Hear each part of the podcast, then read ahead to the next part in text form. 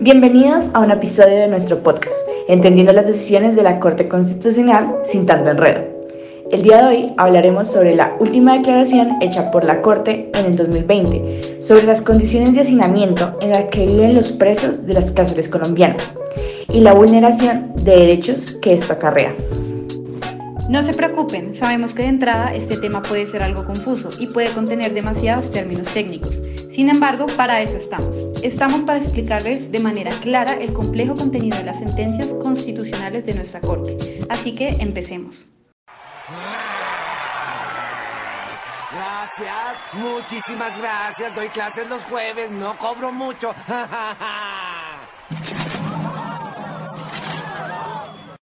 La historia del hacinamiento carcelario en Colombia parece ser, como dicen nuestras abuelas, el gato encerrado de la historia del país. Porque sí, lamentablemente Colombia no se caracteriza por tener un sistema carcelario muy eficiente que digamos. Pero, ¿sigue siendo un gato encerrado? No. Actualmente parece muy común oír sobre este. El hacinamiento carcelario ha sido denunciado por los mismos presos. Los presos que se cansaron de oír la expresión, donde cabe uno, caben dos o tres y hasta cuatro. Y así es, el espectador en 2020 explicó que por cada 100 cupos cancelarios, para la fecha había una sobrepoblación de 16 cupos. Un baño para 45 personas. La o sea, las infecciones y todo, estamos aquí, estamos vulnerables. En 1998 declaró por primera vez la situación como un estado de cosas inconstitucionales. No entiendo. No se preocupen, más adelante les explicaremos el término. Así es, internos de la cárcel La Modelo de Bogotá y Bellavista en Medellín, por medio de la acción de tutela, que por cierto el pasado 14 de mayo cumplió 30 años, dieron a conocer la precaria situación de los centros carcelarios, situación que ya era conocida. En el 2013, la Corte analizó nuevamente el hacinamiento en Cúcuta, Popayán y Barranca Bermeja. Para esta fecha declaró la, abro comillas, superación parcial del hacinamiento, en palabras comprensibles como quien dice todo a medias. La decepción, la traición, amigo. Pero como era de esperarse, seis años después, en 2017, la Corte declaró la existencia de un nuevo estado de cosas inconstitucionales. Me sorprende. Ah, creo que no me sorprende.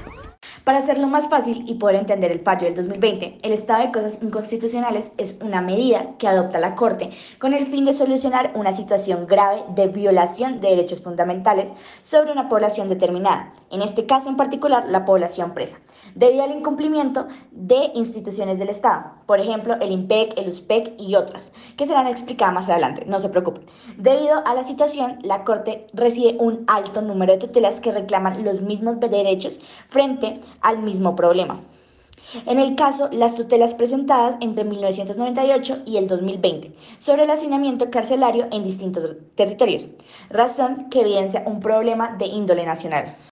¿No queda claro aún? Esa es una excelente pregunta. Para explicarlo mejor, tras esta breve introducción histórica del problema que representa el hacinamiento carcelario en el país, dirijámonos a la última sentencia de la Corte, sentencia que tras 22 años después de la primera declaración de la misma Corte sobre las difíciles condiciones en las que vivían los presos, parece recalcar que éstas no han cambiado mucho hasta hoy. Pero me ofende muchísimo. Vámonos para el Magdalena, la brisa, las palmas, el sol, ¿Ya sienten mucho calor? Si ustedes ya se sienten sofocados con tan solo pensarlo, ¿qué tan sofocados se sentirán los presos del centro penitenciario del Banco en la región? En ese centro, a la fecha en que 61 internos decidieron crear una acción de tutela, se encontraban recluidos 203 internos, cuando la capacidad del establecimiento era solo de 64, es decir, por cada preso, la sobrepoblación era de 3. Matemáticas, hijo, con eso alegarás, pero los números no mienten. Además de tener que soportar una temperatura de más de 38 grados, en la tutela los internos relatan que deben dormir en los patios, los pisos del baño, enfrentar malos olores por aguas negras que se filtran en las celdas y en las cocinas, deben enfrentar también las malas condiciones de los sanitarios y las duchas, no tienen servicio de luz, no se les entregan insumos de aseo y no hay espacio para caminar. Los olores atraen insectos. En resumen, expresan que no es posible vivir de manera adecuada en el centro. Y lamentablemente, a pesar de esto, aún siguen llegando reclusos a las cárceles. Es una broma, ¿verdad? Quisiéramos que fuese una broma, pero no lo es. Los internos reclaman la vulneración de sus derechos fundamentales a la dignidad humana, la igualdad, el trabajo, la salud, la higiene y el ambiente sano. Pero ¿contra quién fue presentada la tutela? Fue presentada contra el Instituto Nacional Penitenciario y Carcelario, conocido como el IMPEC, la Unidad de Servicios Penitenciarios y Carcelarios, conocida como la USPEC, y el establecimiento carcelario El Banco de Magdalena. Yo no lo entiendo. Para comprenderlo, estas instituciones, en pocas palabras, son las encargadas del manejo de las cárceles del país, instituciones que en el caso a las que se les reclama no haber tomado aún las medidas necesarias contra el hacinamiento. En su sentencia del 2020, la Corte explica la necesidad de cumplir con lo que se llama mínimos que deben ser garantizados a los reclusos. Sí sabemos que esta es otra expresión demasiado técnica, pero creemos que logra entenderse. Estos mínimos son la resocialización, la infraestructura adecuada, la alimentación y el derecho a la salud. ¿Recuerdan la explicación sobre el ESI, o más conocido como el estado de cosas inconstitucionales? ¿Alguien lo sabe? Yo, yo. ¿Alguien? Yo sé, yo sé. Pregúntame, pregúntame.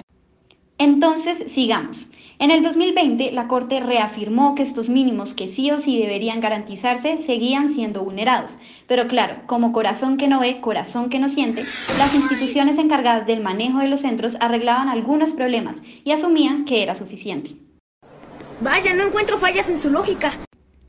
Tras realizar un recuento histórico de la situación, la Corte argumentó que había un grave problema de hacinamiento. Solicitó que se aplicara lo que llama, sí, aquí viene otro término complejo, la regla de equilibrio decreciente, es decir, que solo puede ingresar el mismo número de presos que sale.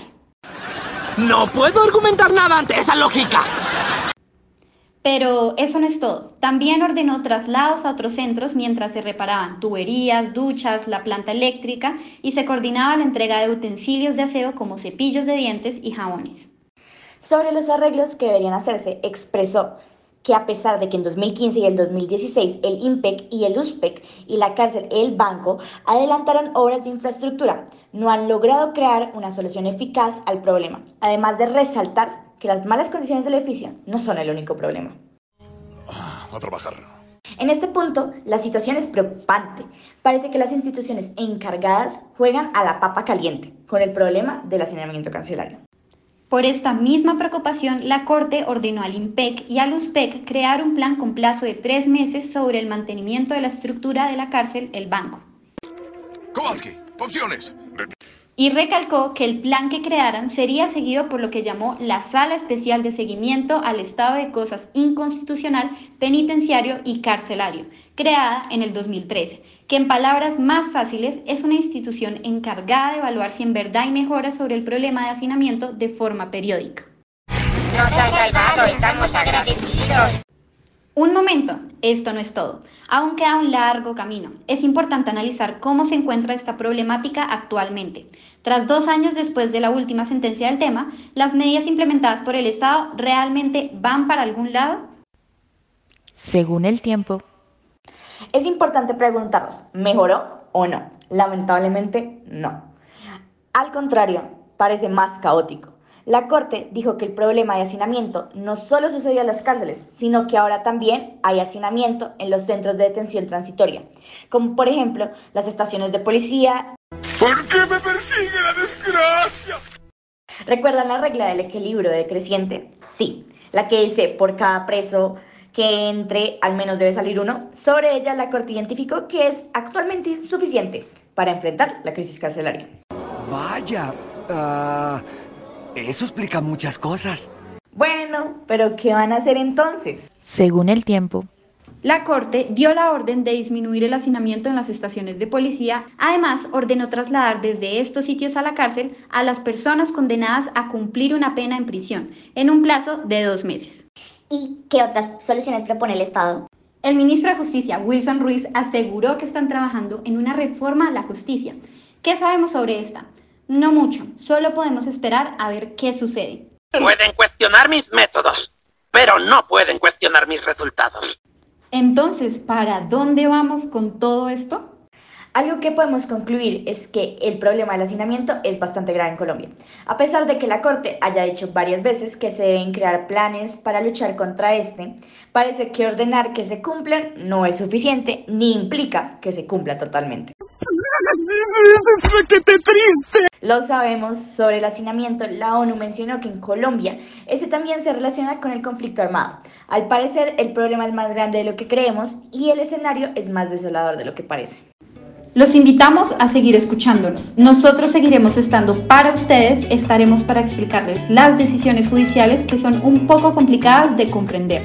Chao, chao.